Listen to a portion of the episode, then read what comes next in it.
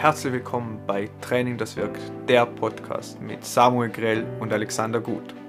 Hallo zusammen. Und heute in der fünften Episode geht es darum, was ist funktionelles Training.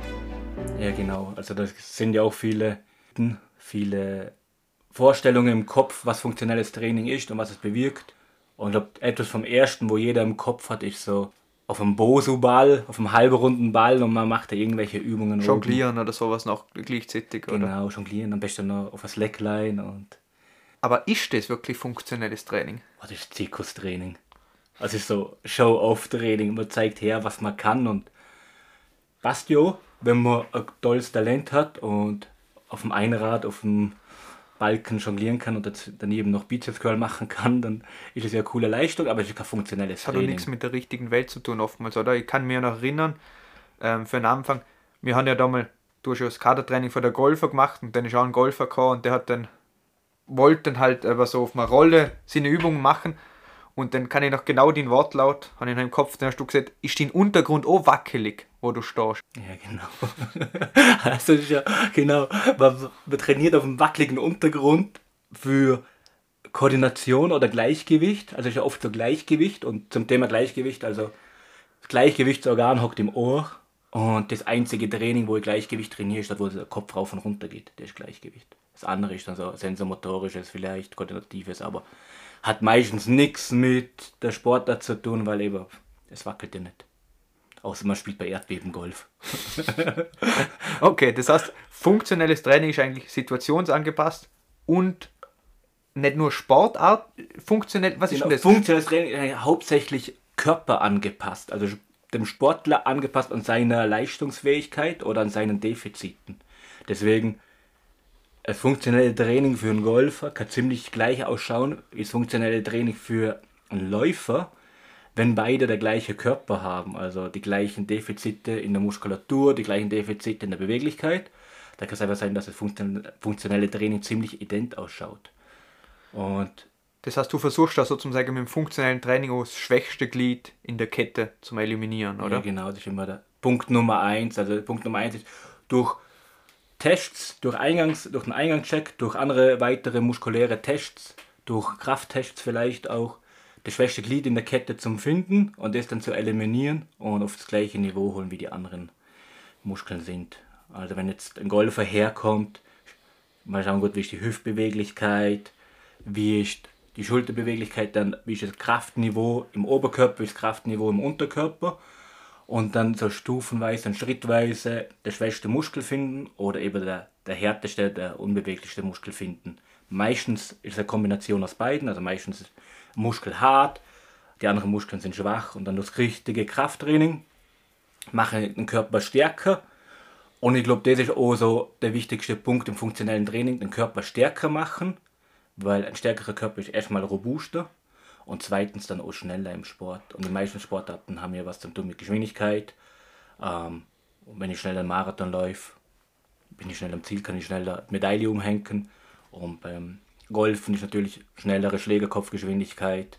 Schnell ist der Ball, fliegt der Ball weiter. Und was ist jetzt der Unterschied zwischen funktionellem Training und sportartspezifischem Training? Mein sportartspezifisches Training einfach für jeden kriegt da zum Beispiel jeder Golfer das Gleiche und beim funktionellen Training ist es auf Leute angepasst oder Gibt es da überhaupt genau, also funktionelles Training ist der Bereich vom Krafttrainer.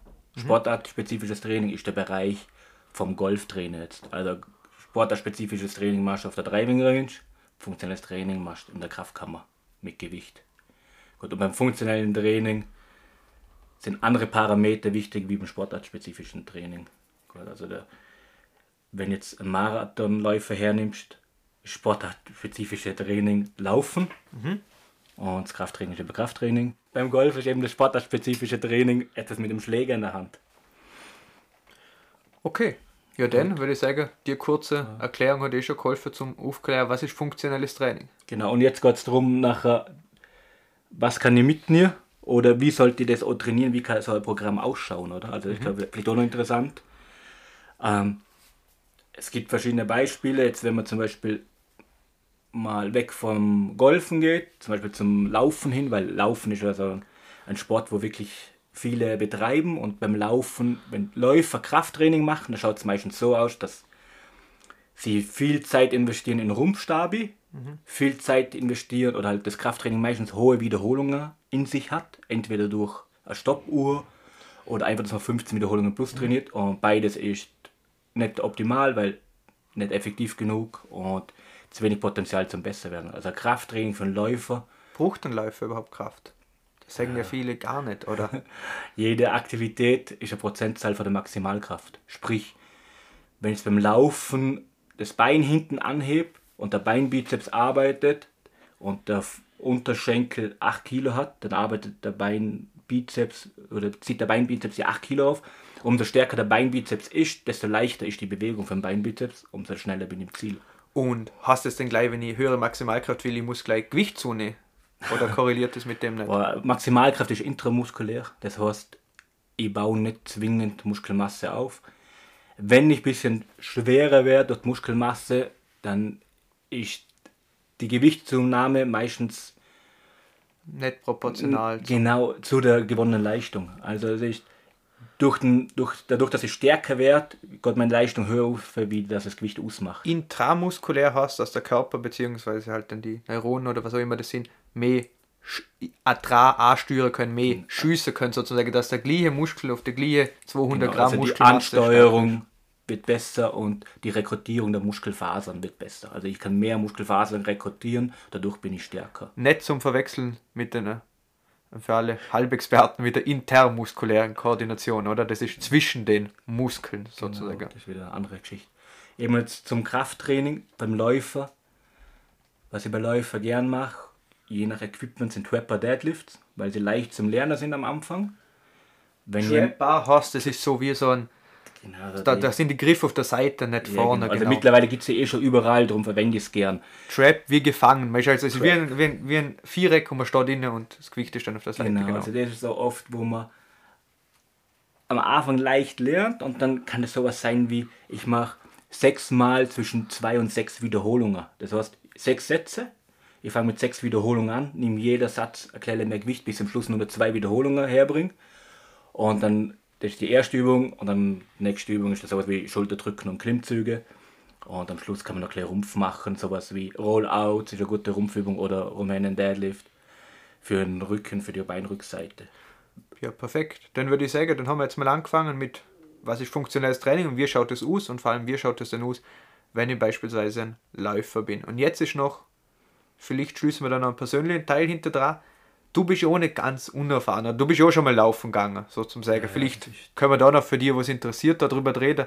Weil viele sagen ja, der kennt sich zu wenig aus oder der ist ja noch nie gelaufen. Wenn man das Bild anschaut, da vom Podcast, der schaut aus, als könnte er nicht einmal 200 Meter laufen. Ah, ist Ja, jetzt je gemein nachdem, also ich habe auch schon eine Woche gehabt mit, oder Wochen gehabt mit 100 Kilometer am Laufen, weil Laufen meine größte oder meine Schwachstelle ist im Triathlon. Glaube, meine 10 Kilometer Bestleistung ist sowas so, unter, unter 39 Minuten, also leider nicht unter 30, aber jetzt auch nicht ganz so langsam. Im Wettkampf habe ich meistens auch die Vierer rennen können, einen Viererschnitt rennen können, also ich war schon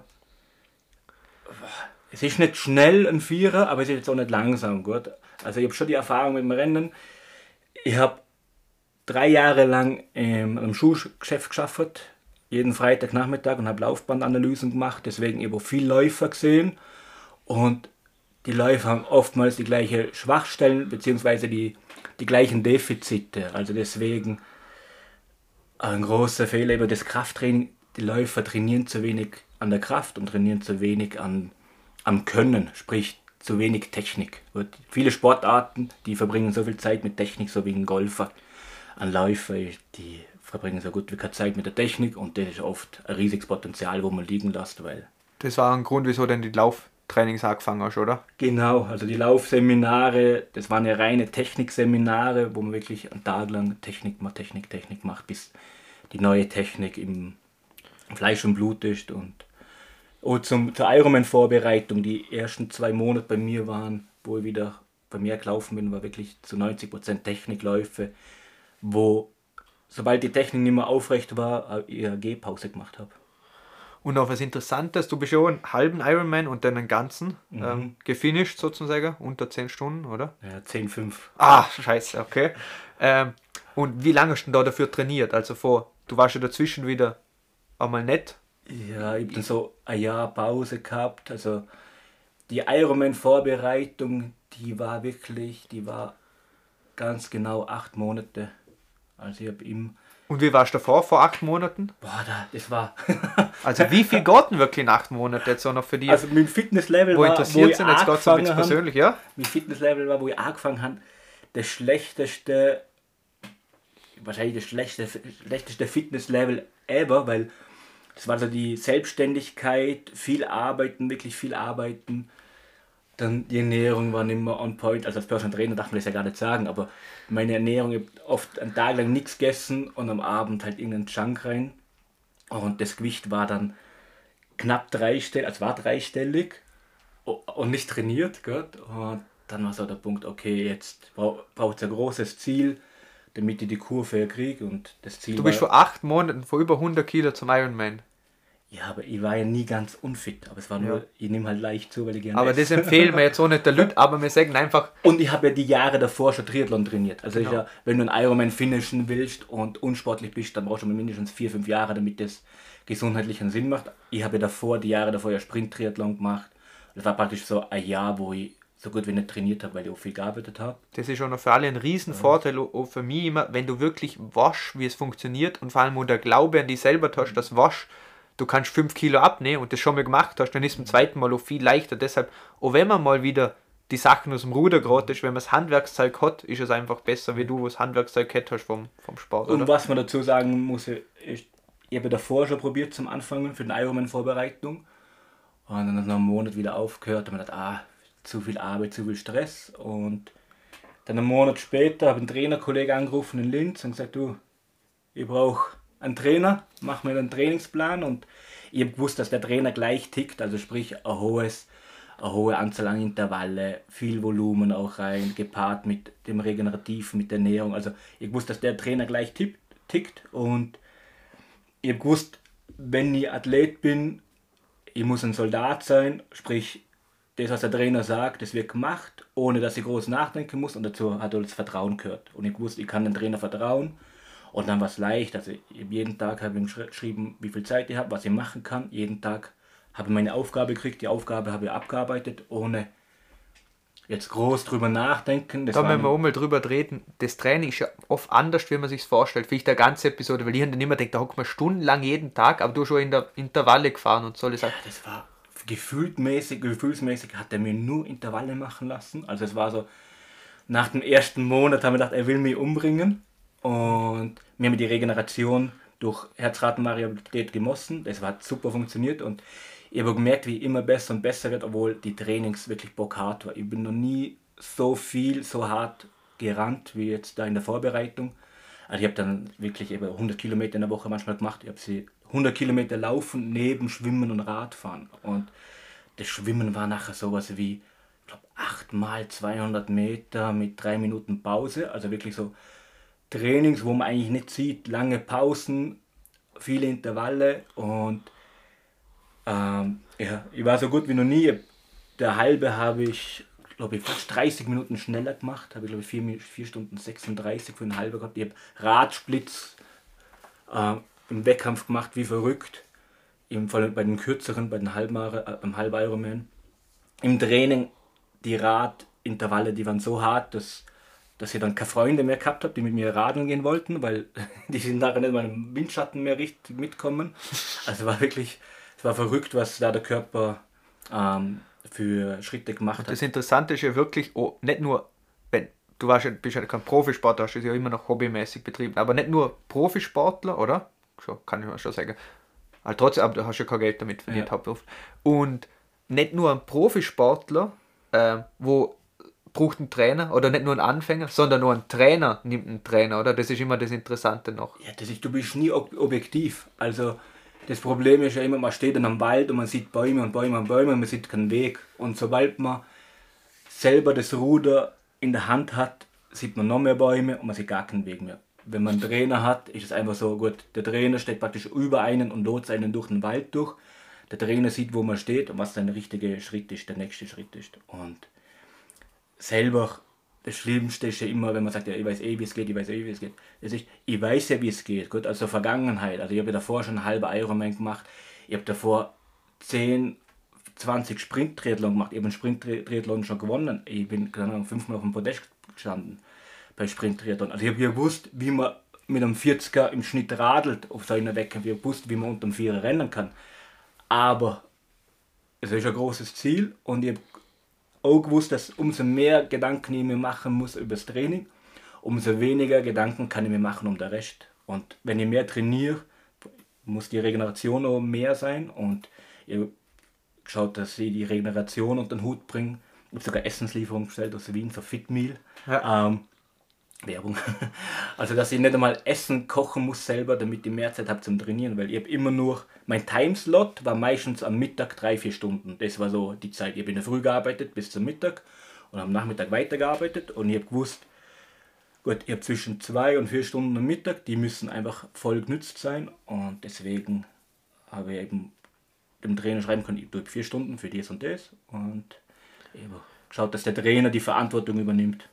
Und vielleicht kann man jetzt noch ganz kurz, ähm, nachdem dass man jetzt noch die persönlichen Einblicke gekriegt haben, sportlich, wie ist denn das psychisch? Also wie, wie mussten da drauf sein? Also vor allem in so einer kurzen Zeit, neben zum Schaffen, da hast du zwar noch keine Kinder gehabt, mit Freundin selbstständig. Wie geht es einem da überhaupt? Oder wieso macht man das überhaupt? Die Psyche war das, wo mir am meisten verwundert hat, wie hart die Psyche dran genommen wird. Also vor allem im Training. Also das, körperlich, das Körperliche war ja schon richtig hart, aber die Psyche war eigentlich noch härter, weil es war wirklich so in der Früh. Ich will den Trainer nicht schreiben, dass ich heute sechs Stunden Zeit habe, sonst muss ich nur sechs Stunden Fahrrad fahren. Also war wirklich schon so, dass ich dem Trainer geschrieben habe, gut, ihr habt sechs Stunden Zeit, aber bitte gib mal ein kurzes Training.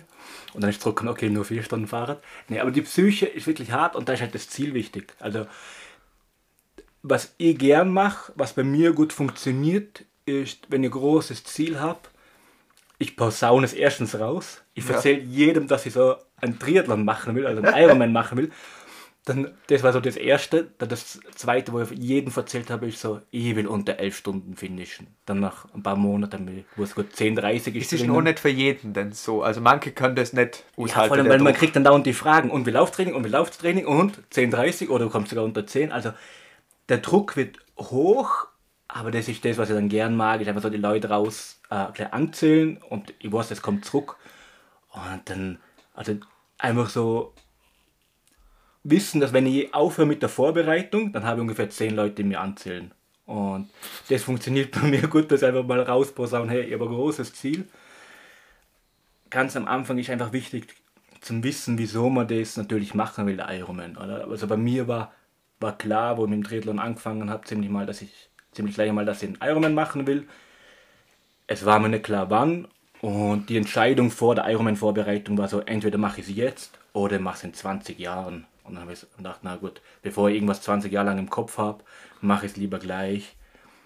Ähm, ja. Die 10 Stunden waren eigentlich das große Ziel, aber es waren 10,5 sowas. Ja, das, ich glaube, da können wir auch noch gern, wenn es euch interessiert, mir würde es auf jeden Fall brutal interessieren, denn eine extra Folge mache grundsätzlich über Psycho beim Sport, über die Psyche beim Abnehmen, was dafür, du hast schon mal zu mir gesagt, die Psyche ist ein Hund, das ist schon so. Und wie man das so trainieren kann, wie man resilienter wird, also widerstandsfähiger sozusagen. Und ein großer Sache ist schon, das kann man trainieren.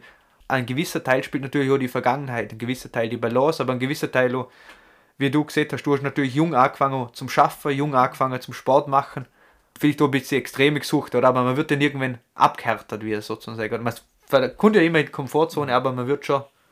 Ja, ist einfach, jeder hat anderes Normal, oder? Also das ist ja auch, ähm, mein Normal ist vielleicht nicht der Standard an Normal, beziehungsweise die Anforderungen, die ich an mich habe, habe ich ja nicht an andere, sondern an mich.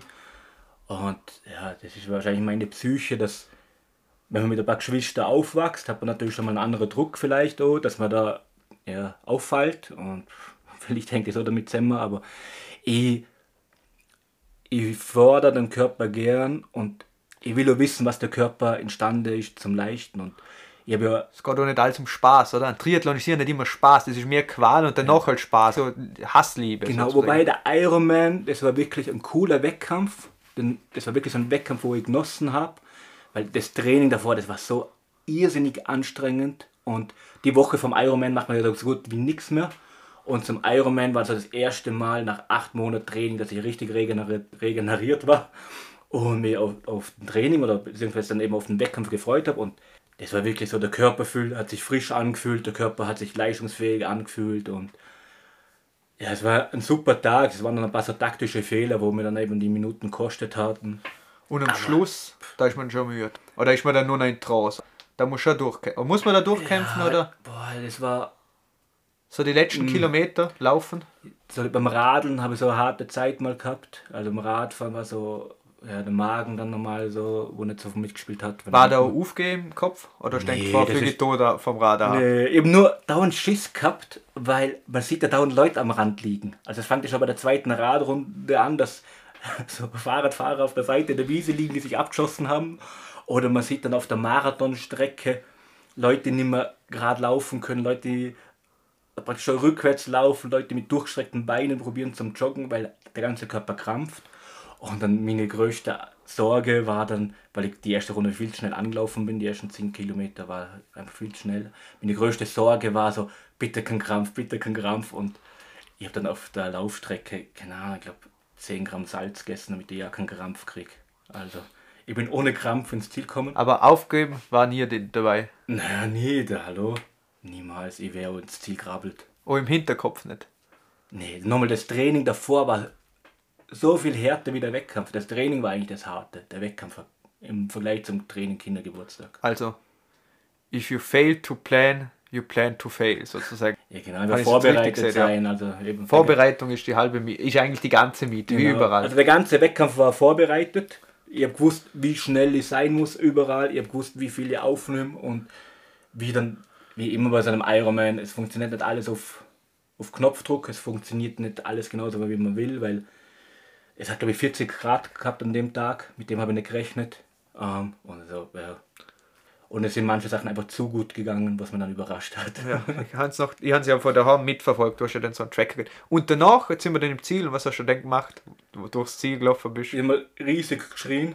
Das war so ein zweischneidiger Gedanke oder zwei, so ein Zwiespalt. Auf der einen Seite habe ich ja 10 Kilometer vom Ziel gewusst, dass, dass ich nicht unter 10 10 Stunden kommt. Ja. Also ich habe gewusst, die 10 Stunden, es wird irgendwas mit 10 dort stehen. Das war so, boah, gar nicht lustig, weil ich ja, gerne die Ziele erreiche. Auf der anderen Seite habe ich gewusst, hey, ich finish jetzt der Ironman und ähm, das lange Projekt hat endlich ein Ende. Also das war schon ein riesiger Stein, der mir vom Herzen gefallen ist und die ersten paar Minuten nach so einem Wettkampf, da da bin ich nie richtig glücklich, weil die Erschöpfung oder halt ja, das Ausgepowerte noch so anstrengend ist. Aber fällt du ein bisschen in ein Loch oder hast du gleich das nächste Ziel gehabt? Oder was hast du danach gemacht? Mackie. danach, nein, das, das, erste war ein Bier. ja, das war's. Aber und nachher nochmal ein Bier. Und dann äh, der Arbeit war, das Abendessen war schon, was war das? Da irgendwas, wo ich mich richtig drauf gefreut habe aufs Abendessen. Dann nochmal ein Bier, das kann ich mich erinnern. Also. Und das nächste Ziel war eigentlich, ich habe mich für die Weltmeisterschaft und für die Europameisterschaft im, im olympischen Triathlon qualifiziert. Und die Überlegung war dann gut, ähm, ich war da knapp unter 80 Kilo, also viel schwer für mich, ja, für das, wo ich eigentlich schaffen will.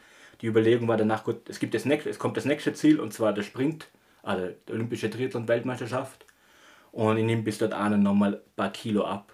Und, aber nach dem Ironman, drei Tage danach, sind wir in den Urlaub gefahren, sind wir ins Südtirol, auf, hoch rauf, auf dem Berg ein cooles Hotel und sind dort ein bisschen spazieren, ein bisschen wandern. Birgit war ja schon schwanger, ich habe das Mountainbike mit dabei gehabt, ähm, war da ein bisschen Biken und der Körper hat sich brutal gut angefühlt, weil ich trainiert war natürlich wie, wie die Sau.